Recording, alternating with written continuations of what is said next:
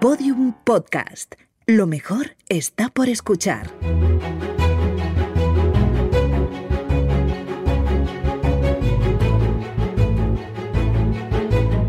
Historia de España para selectividad. Un podcast de Juan Jesús Pleguezuelos.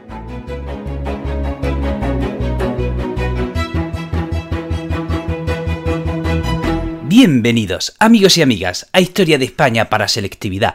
Mi nombre es Juan Jesús Pleguezuelo, soy profesor de Historia de Instituto y tengo la misión de ayudar a esos estudiantes de segundo de bachillerato a que las cosas les sean un pelín más llevaderas porque tela marinera lo que tienen que pechar este año. Ánimo, estudiantes de segundo de bachillerato. Yo estoy aquí, yo estoy aquí con vosotros. Antes de empezar con el programa, recordarte que este episodio lo puedes escuchar desde la aplicación de Podium Podcast, en la que vas a tener acceso a un montón de podcasts de muchísima calidad. También decirte que puedes encontrar el libro de apuntes que acompaña a este podcast. Historia de España para selectividad. Los apuntes que acompañan al podcast tienen el enlace en mis redes sociales. Bueno, bueno, bueno, empecemos con el programa. Vamos a hablar de la tercera guerra carlista. Bueno, ustedes ya saben, ustedes estudiantes de segundo de bachillerato, ya saben cómo termina Isabel II, ¿no? Lo saben, ¿no? Lo sabéis, ¿verdad? ¿Con qué revolución?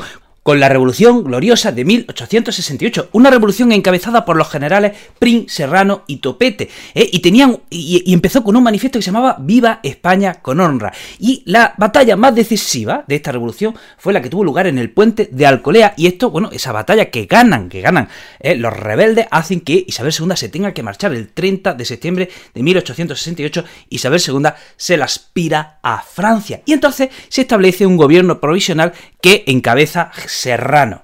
Ese gobierno provisional abarca desde 1868 a 1871. El general Serrano convocó elecciones a cortes constituyentes para enero de 1869. Ojo, ojo, elecciones a cortes constituyentes con sufragio universal masculino. Y bueno, ya saben, ya saben que yo hay cosas que las repito y me pongo pesado porque hay conceptos que tienen que estar claros, que son una elección a cortes constituyentes. Esas elecciones que se hacen para elegir unas cortes cuyo objetivo es elaborar una constitución. Entonces, estas cortes constituyentes que salen de esas elecciones de enero del 69 aprueban por fin, elaboran su constitución y la aprueban en junio del 69. Y si has escuchado los podcasts anteriores, si has estudiado, si has hecho los deberes, si eres un chico aplicado, hmm, ¿Cuál es la característica más importante de la Constitución del 69? ¿Eh? Si, te tuviese que decir, si te, si te, preguntase, oye, dime la característica fundamental, ¿cuál es la primera que se te tiene que venir a la cabeza? Mm, no te oigo, dila, ¿cómo? Perdón, no me llega, no me llega, mándame ese mensaje telepático en el tiempo. Efectivamente, es la más democrática hasta la fecha. Pero fíjense, esa constitución del 69 tenía una cosa eh, interesante y es que decía que España era una monarquía. Un momento, a Isabel II la han largado.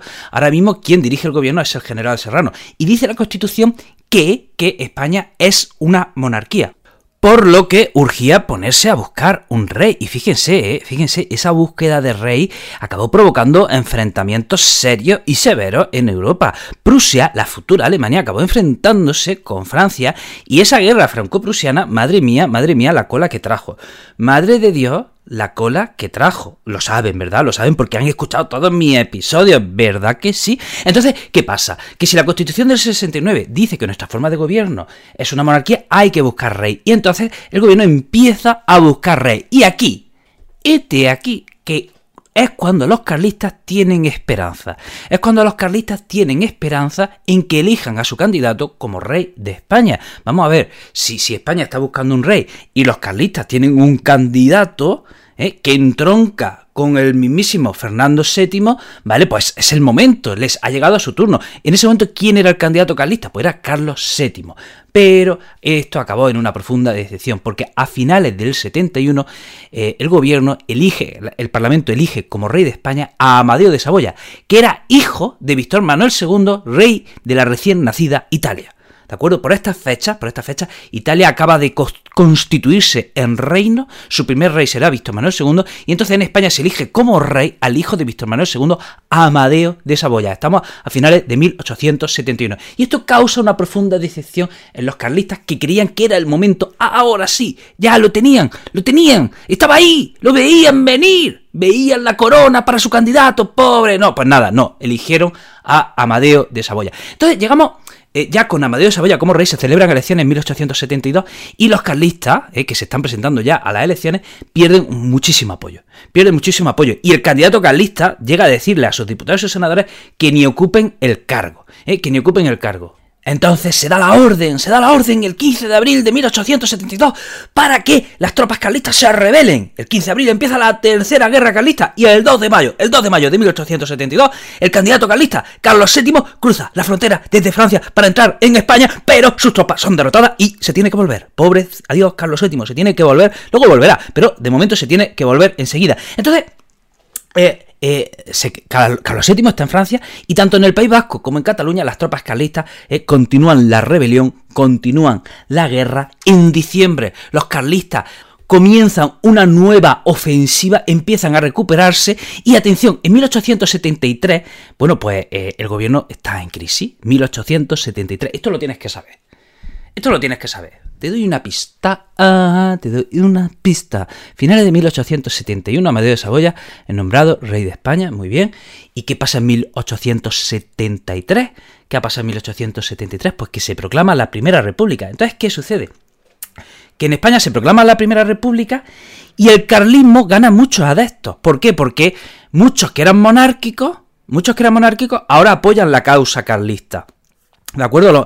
muchos monárquicos se ven desamparados y lo más cercano que tienen a ellos son los carlistas. De manera que al proclamarse la Primera República, el carlismo gana apoyo. Por otro lado, continúa la guerra grande en Cuba. Empieza la guerra cantonal. O sea, los carlistas se han venido arriba. Se han venido arriba. y, y atención, empiezan a formar en su territorio, pues eh, empiezan a organizar su reino, empiezan a formar eh, un, territorio con estructura de Estado y establecen su capital en Estella y el rey, Carlos VII es proclamado rey y forma su propio gobierno.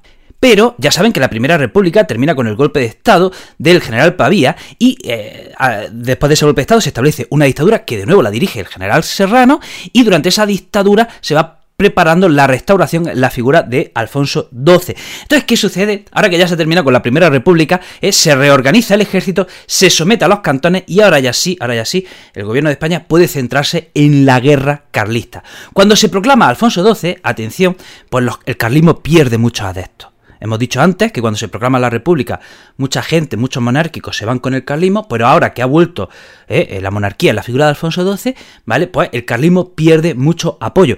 y los liberales, los liberales, mm, ya saben, si unos son carlistas, los enemigos de los carlistas serían los liberales, o sea, los que están con Alfonso XII, ¿vale? Pues imitan a los carlistas y hacen que Alfonso XII se ponga al frente de las tropas. Y de hecho, en la batalla de la Car, que ganan los carlistas, Alfonso XII casi es prisionero. Casi es prisionero. El caso es que, bueno, el carlismo no deja de perder apoyo. El carlismo no deja de perder apoyo. ¿eh? En 1875 el carlismo sufre eh, severas derrotas y en 1876 ¿eh? un tal Fernando Primo de Rivera acaba tomando la capital de los territorios carlistas, que era Estella. Fernando Primo de Rivera, ¿os suena? ¿Os suena de algo? ¿Os suena de algo? Fernando Primo de Rivera es tío, era tío del dictador Miguel Primo de Rivera y también Fernando Primo de Rivera aparecerá en capítulos siguientes, porque él fue capitán general en la isla filipina y fue quien luchó allí en la guerra contra el rebelde Emilio Aguinaldo. Esto aparece también en el tema de la crisis de Cuba. Y atención, atención, aquellos que quieran sacar un día en selectividad, atentos a este dato, eh, atentos a este dato. Miren, las provincias vascas y Navarra perdieron parte de su fuero, ¿de acuerdo? Debido a esta guerra, una de las consecuencias es que las provincias vascas y Navarra perdieron parte de sus fueros, perdieron parte de su autonomía, perdieron parte de su autonomía. Entonces, ¿qué pasó? que eh, quedó eh, en las provincias vascas y en Navarra ese sentimiento, ese sentimiento de, de, reivindicación, de querer recuperar esa autonomía que siempre habían tenido, esos fueros que siempre habían tenido, ese autogobierno que siempre habían tenido, y ese sentimiento ¿eh? de autogobierno acaba desembocando en la creación del PNV y de un nacionalismo vasco. Así que aquí está eh, el origen del nacionalismo vasco, ¿eh? cuando los vascos pierden sus fueros, pierden su autonomía, pierden su autogobierno en la tercera guerra carlista.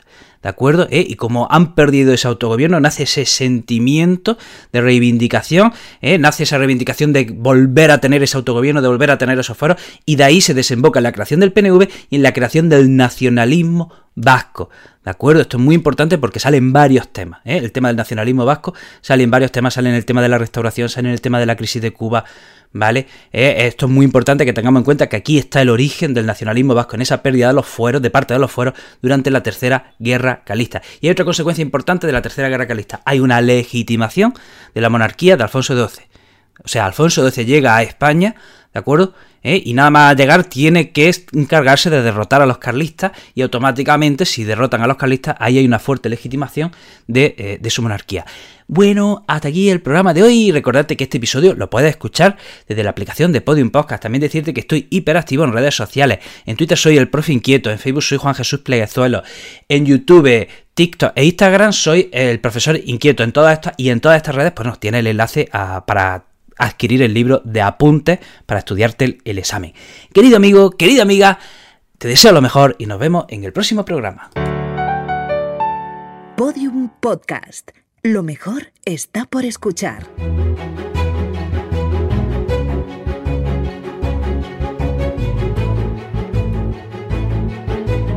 Historia de España para selectividad. Un podcast de Juan Jesús Pleguezuelos.